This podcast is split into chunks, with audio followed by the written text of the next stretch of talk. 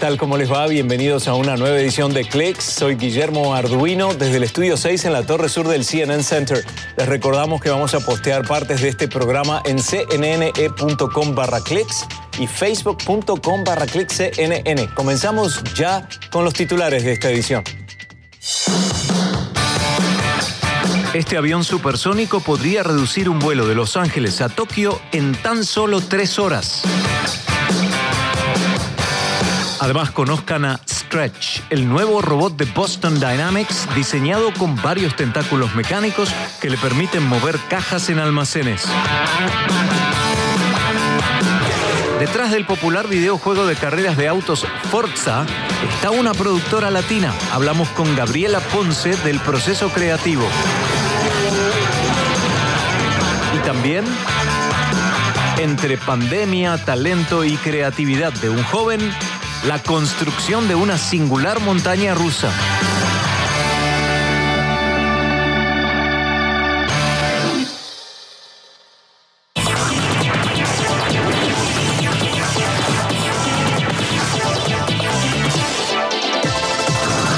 Atención con esta pregunta. ¿Se podrá volar de Los Ángeles a Tokio en tres horas? Habitualmente ese vuelo toma 12 horas, pero Hoy les contamos que eso es lo que podría lograr el nuevo avión supersónico y comercial de la empresa Ariane.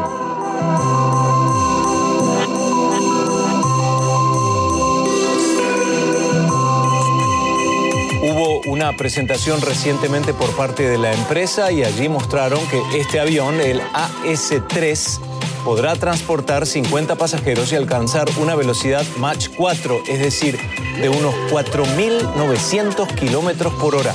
El AS-3, que podría estar listo al final de esta década, se basa en el AS-2 de Ariane y podría volar de Nueva York a Londres en cuatro horas y media. La compañía que diseña aviones supersónicos híbridos eléctricos busca desarrollar el primer avión supersónico de pasajeros que entra en servicio comercial después del Concorde, retirado en 2003. El anuncio de su nueva aeronave llega luego de que en enero Ariane ampliara su actual colaboración con la NASA para vuelos comerciales en el rango de velocidad Mach 3 a Mach 5. Una nueva afición cobra fuerza, es la de los usos de sumergibles recreativos personales como plataforma de observación para observar el fondo de los océanos. Recientemente el estudio Gresham Yacht Design, con sede en Londres, presentó su concepto que se llama Hydrosphere. Se trata de una plataforma de observación colocada en superyates que lleva a los pasajeros varios metros bajo el agua en cuestión de minutos nada más.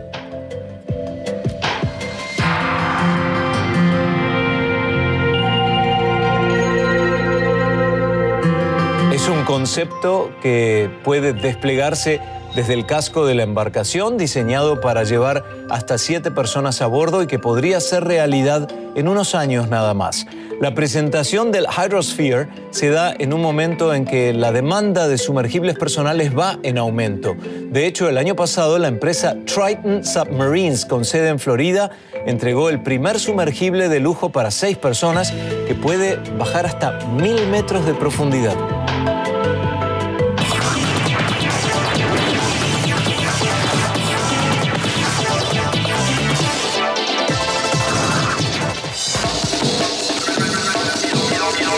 Este es Stretch, el nuevo integrante de la familia de robots de Boston Dynamics.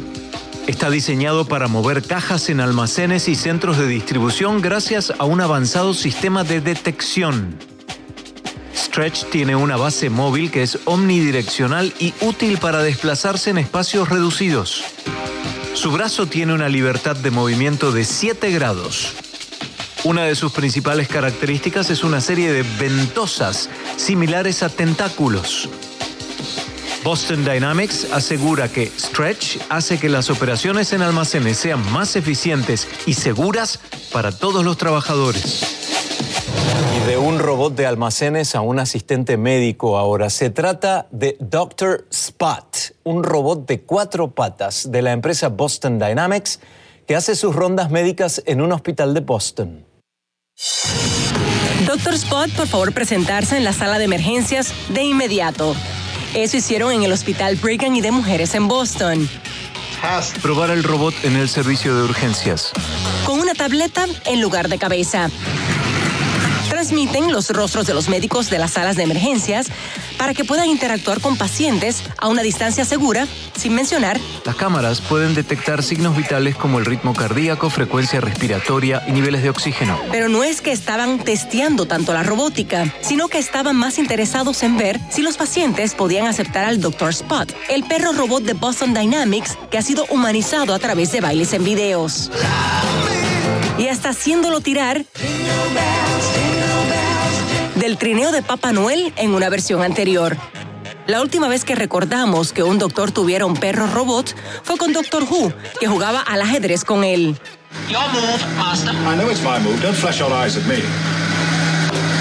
El Dr. Spot no revoleaba sus ojos a nadie, pero usted querría conocer esto, ver cómo viene rápidamente hacia usted cuando está enfermo. Bueno, creo que era exactamente eso a lo que nos queríamos arriesgar. El profesor adjunto del Instituto Tecnológico de Massachusetts, el profesor Giovanni Traverso, dice que el perro robot se manejó muy bien con los 40 pacientes que atendió. El robot tiene apariencia de perro y los perros son enternecedores para muchos, así que la recepción fue muy positiva. A diferencia de una exhibición anterior para la prensa, el profesor Traverso dice que no hubo accidentes en la sala de emergencias. Jenny Moss, CNN, Nueva York. bueno. Bueno, y nos preguntamos alguna vez qué resultado obtendríamos si un robot hiciera su autorretrato. Y evidentemente el resultado se convirtió en una valiosa obra de arte digital.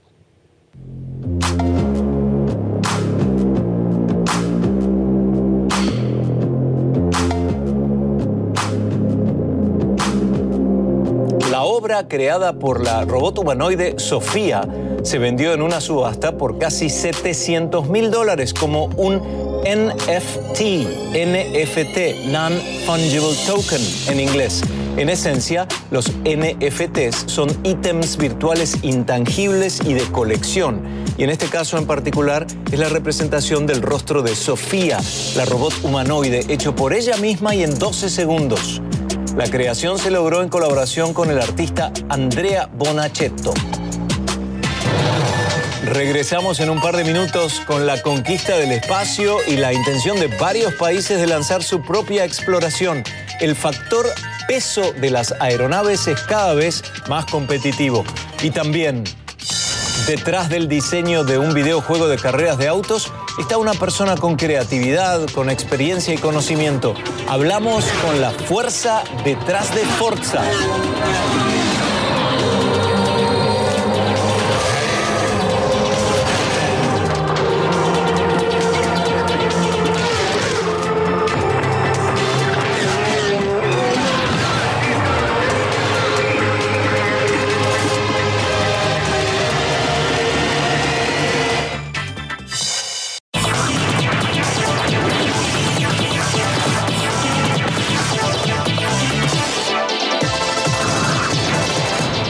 Los amantes de los videojuegos conocen muy bien este nombre, ¿no? Forza.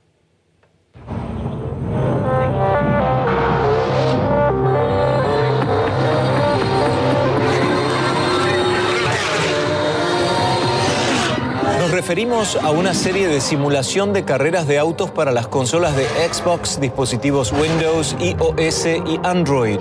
La serie busca emular las características de rendimiento y manejo de muchos autos de carreras de la vida real. Y detrás de ese videojuego está la productora latina Gabriela Ponce Curlango, quien estuvo a cargo del proceso tanto técnico como creativo.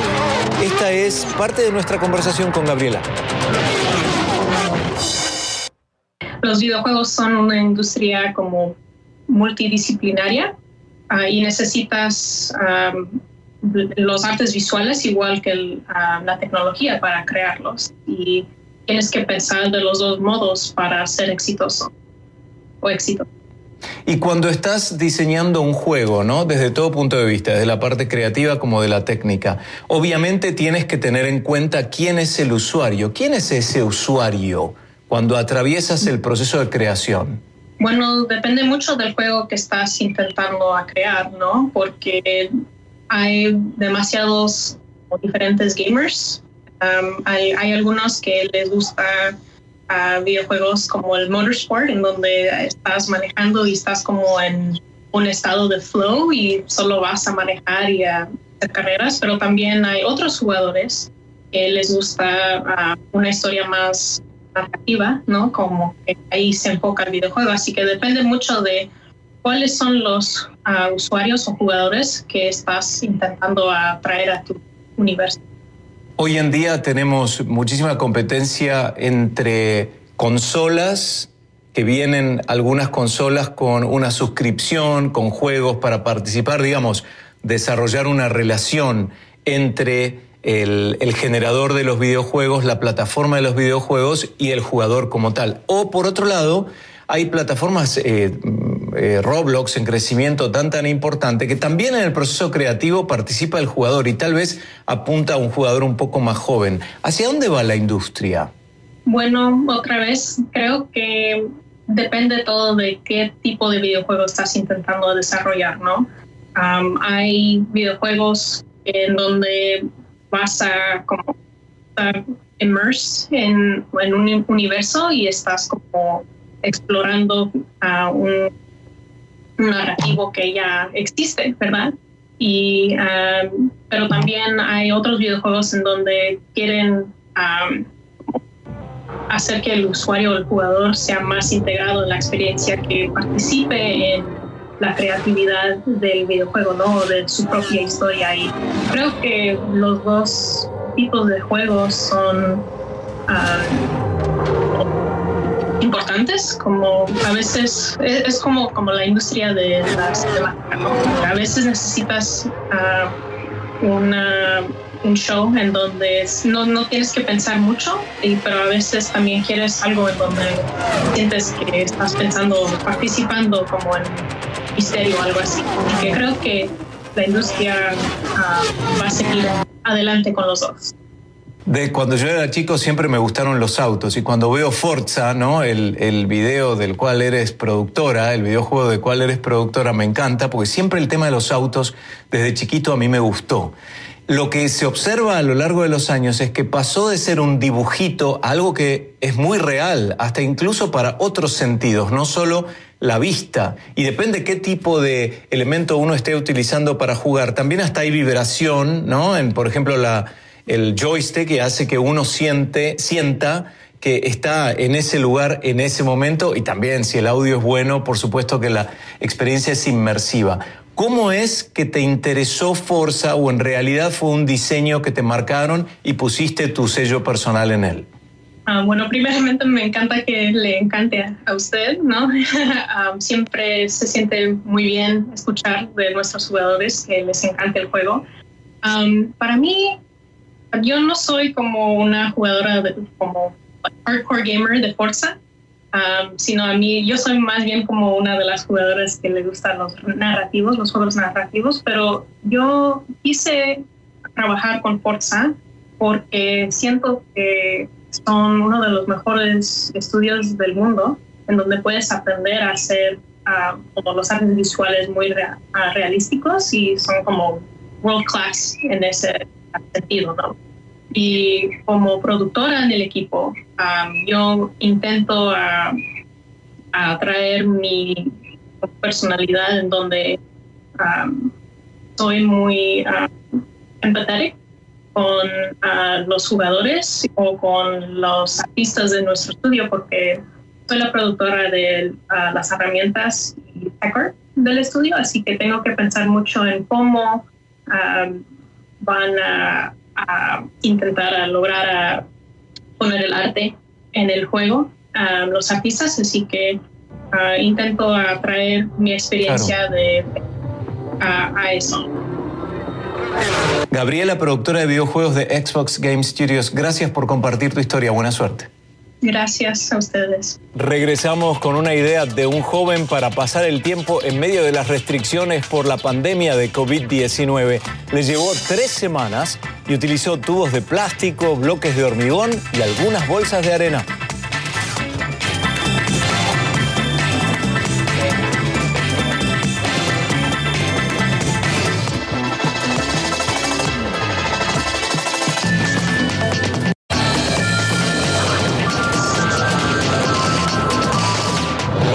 Emiratos Árabes Unidos quieren seguir haciendo historia espacial, esta vez con un vehículo de exploración lunar que ya está en construcción.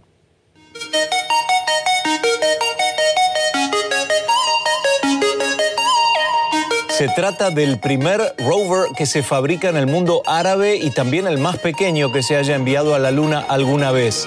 Hasta el momento, los vehículos chinos U-2 de 140 kilos son los más livianos que descendieron sobre la Luna en 2013 y en 2019. En cambio, se espera que el explorador de los Emiratos Árabes pese tan solo 10 kilos, no 140. Su lanzamiento se prevé para 2024 y alcanzaría una parte de la Luna a la que nunca ha llegado un rover. El objetivo de la misión será estudiar las variaciones de polvo y rocas en la Luna.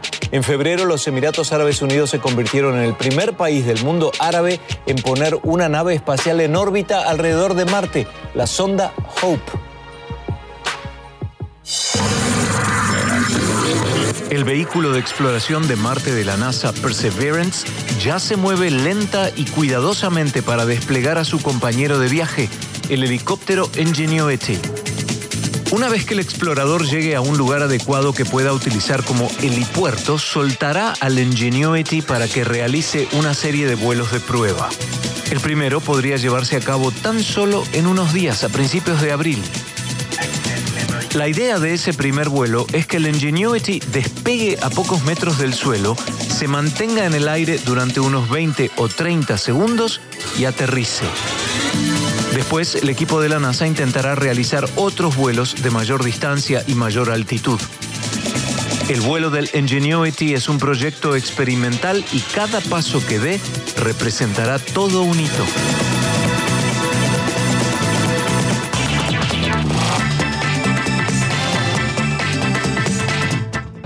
Y esto que vamos a ver es quizás un efecto inesperado del confinamiento al que obliga la pandemia, el increíble impulso que le da a la creatividad de muchas personas. Un ejemplo es Ben Tolliday, un adolescente de Georgia muy exitoso en redes sociales. Pero ¿por qué es tan popular? Porque para encontrar alternativas divertidas durante el encierro construyó una montaña rusa en el patio trasero de su casa. Ben la hizo durante tres semanas con tan solo unos tubos de plástico, bloques de hormigón y sacos de arena. Su creación recibió miles de felicitaciones en redes sociales y ahora Ben incluso piensa que la construcción de montañas rusas podría ser su trabajo ideal en el futuro. Pero mientras tanto deberá convencer a su madre que le permita dejar esa montaña porque aunque está orgullosa de la creación de su hijo, ella dice que en realidad quiere sembrar plantas en su jardín.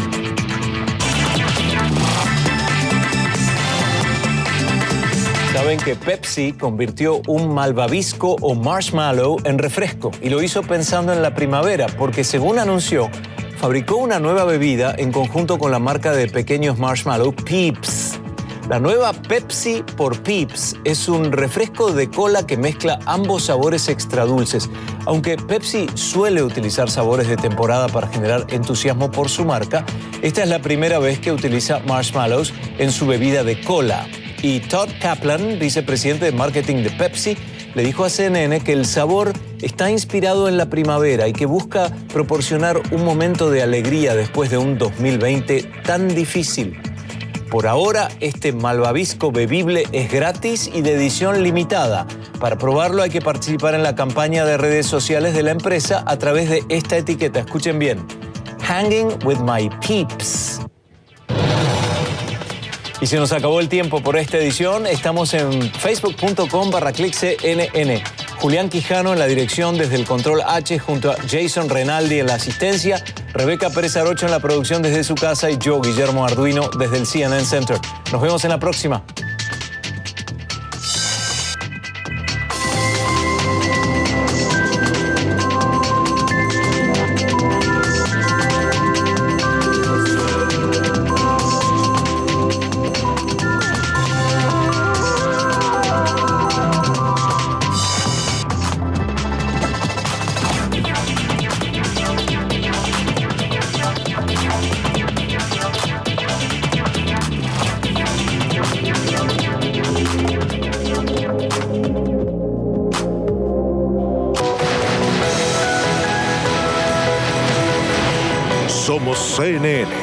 Líder mundial en noticias.